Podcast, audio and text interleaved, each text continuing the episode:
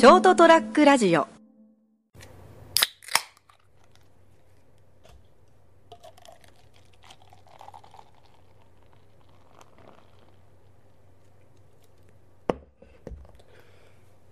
皆様こんばんは、えーショートトラックラジオ、えー成田屋デリリウム、えー本日は8月4日の放送分となります、えー本日はですね私成田一人でのお話となります。えーといろいろ都合がつかなくてですねなかなか、えーいつも通りレギュラーの、え収録えー、村瀬王者三池さんとの収録が、えーと追いついておりませんので今回はちょっとお一人喋りをしてみようかなと思っておりますのでよろしくお願いいたします。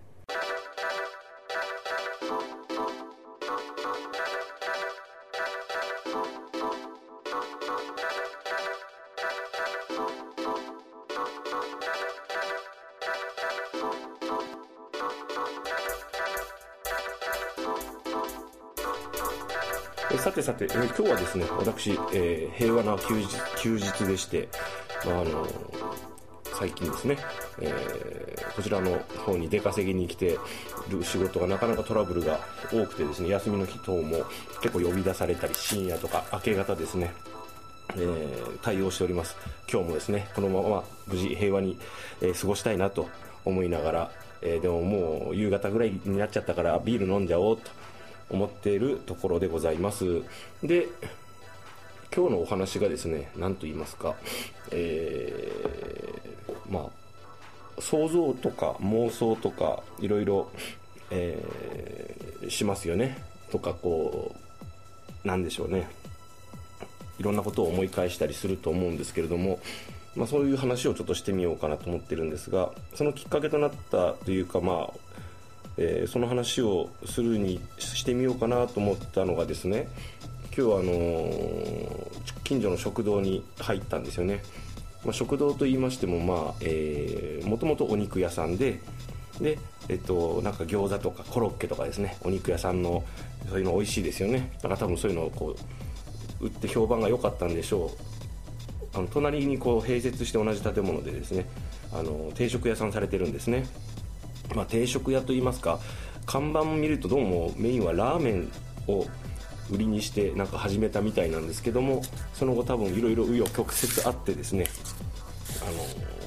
定食がメインになっちゃったんじゃないかと。一応メニューにラーメンとかね、え餃子等ももちろんまだあるんですけども、えーなかなかこう2回目なんですけど今日私行ったのまあ、にぎわってましてですねなぜワンコイン500円しかも税込みという、まあ、建物建物自体お店自体はかなり古古いんですけどもまあそのいわゆるこう経年劣化でですねあの古くなってる感じでこう別にこう不衛生ではないんですよね当然ね。ただあのやっぱりこう歴史があるなと思うのはあのそのたねテーブルがあって厨房があるわけですね。囲むように。で壁際にもテーブルがあって。でちょっと高めの椅子が置いてあるんですね。スツールっていうんですかねあのね。それお揃いなんですけど全部ギシギシ言うんですね。そこそここう揺れるんですよね。食べるときちょっと食べづらいなと思いながら食べたんですけど。あと出てきた食器がですね、えー全部バランバランだったんですよね。でよその今食べてる人の見てもこう統一された食器ではなくてなんかいろいろあって買い足したり割れたりしていくうちにそうなったのかなと。で取り皿が置いてあるんですよね。まあその小分けしてくださいみたいな感じなんでしょうね。安さとボリュームみたいな感じのお店ですから。味もそこそこ美味しいんですよ。でその取り皿も全部こう見事にこう全部違うんですね。種類が。で全部見事に欠けてるんですね。いいなと思って見てたんですけれども。でお水はセルフでセルフサービスですって書いてあって置いてあるんですけどそのお水を入れる水筒も全部バラバラでなおかつコップも、え4種類ぐらいあってそれが全部なんかなんかこうプラスチックのやつなんですけどいい感じでなんかあの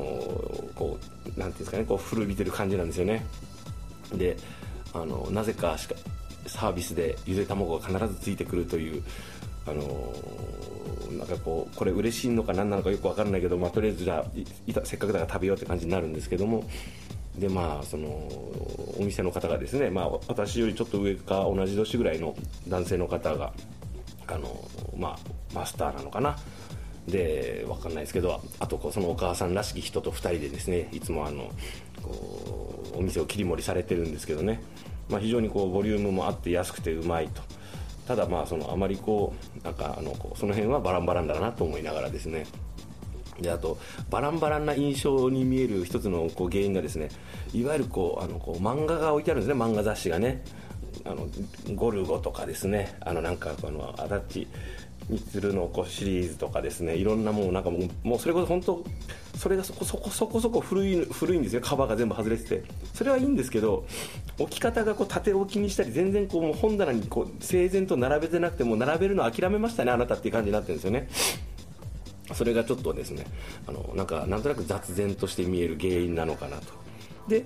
そこでまあ食事今日のおすすめ牛焼肉定食あのまあどっさりとですねもやしが入った定食だったんですけど、まあ、それを食べながら そして食べ終わってね店を出ながらですねこういうお店にもいろいろあるんだろうなと。なかなか印象に残る店だなと。でこの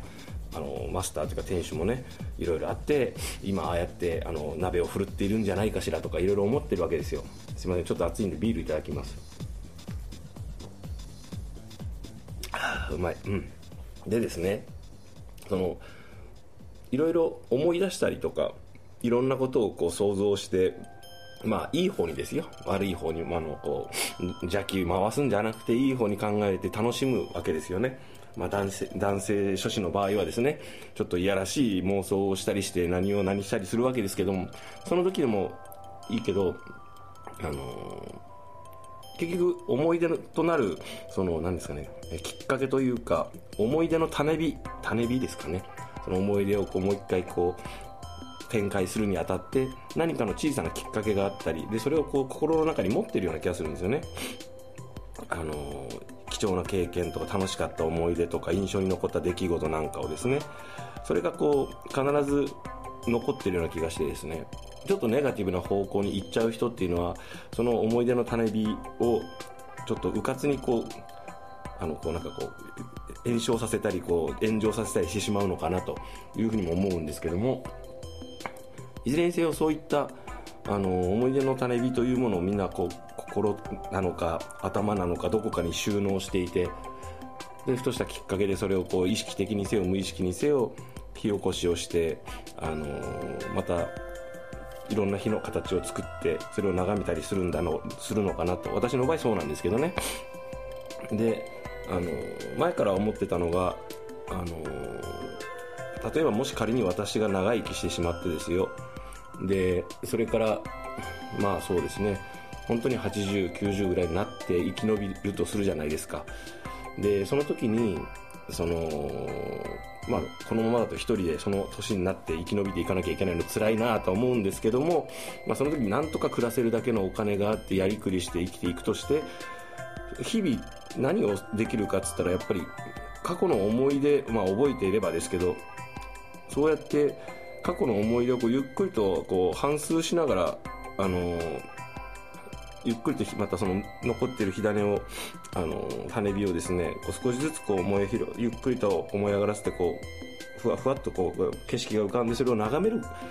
ことしか体力もできないんじゃないかと思ってるんですよね。体力も落ちるし金もそんなないだろうしまあ、ボケてなければっていう話ですけどね、そのね、頭がしっかりしてればって話ですけど、体力も必要でしょうし、だから、あの、別にそのためにというわけではないんですけども、あの、そういう、消えちゃうんで、その日は、思い出の日というのは、多分、あの、ゆっくりと定期的にですね、良かった思い出、楽しかった思い出とか大切にしなければ、なければいけないものっていうのは、こう定期的にこうあのメンテナンスをしてですね、火が消えないようにね、あの材料を足したりしてですね、チロチロと心の中でこう灯し続けるものなのかな、なんてことをですね、考えてみ、えー、たわけです。で、いわゆるその、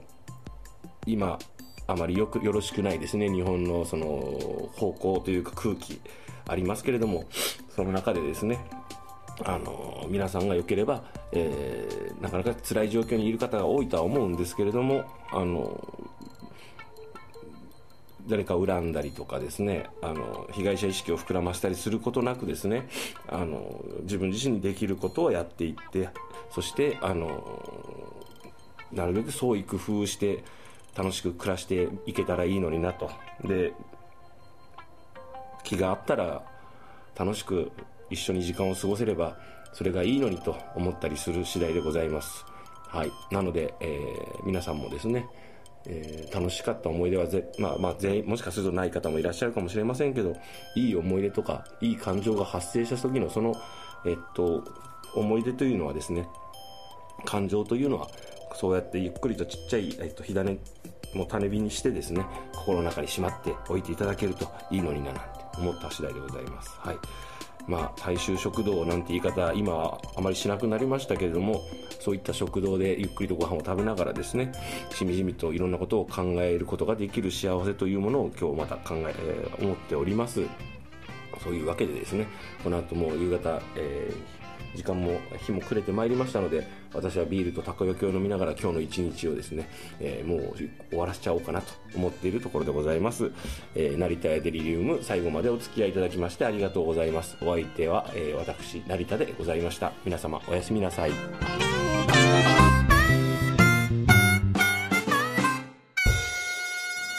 ST-radio.com ショートトラックラジオ」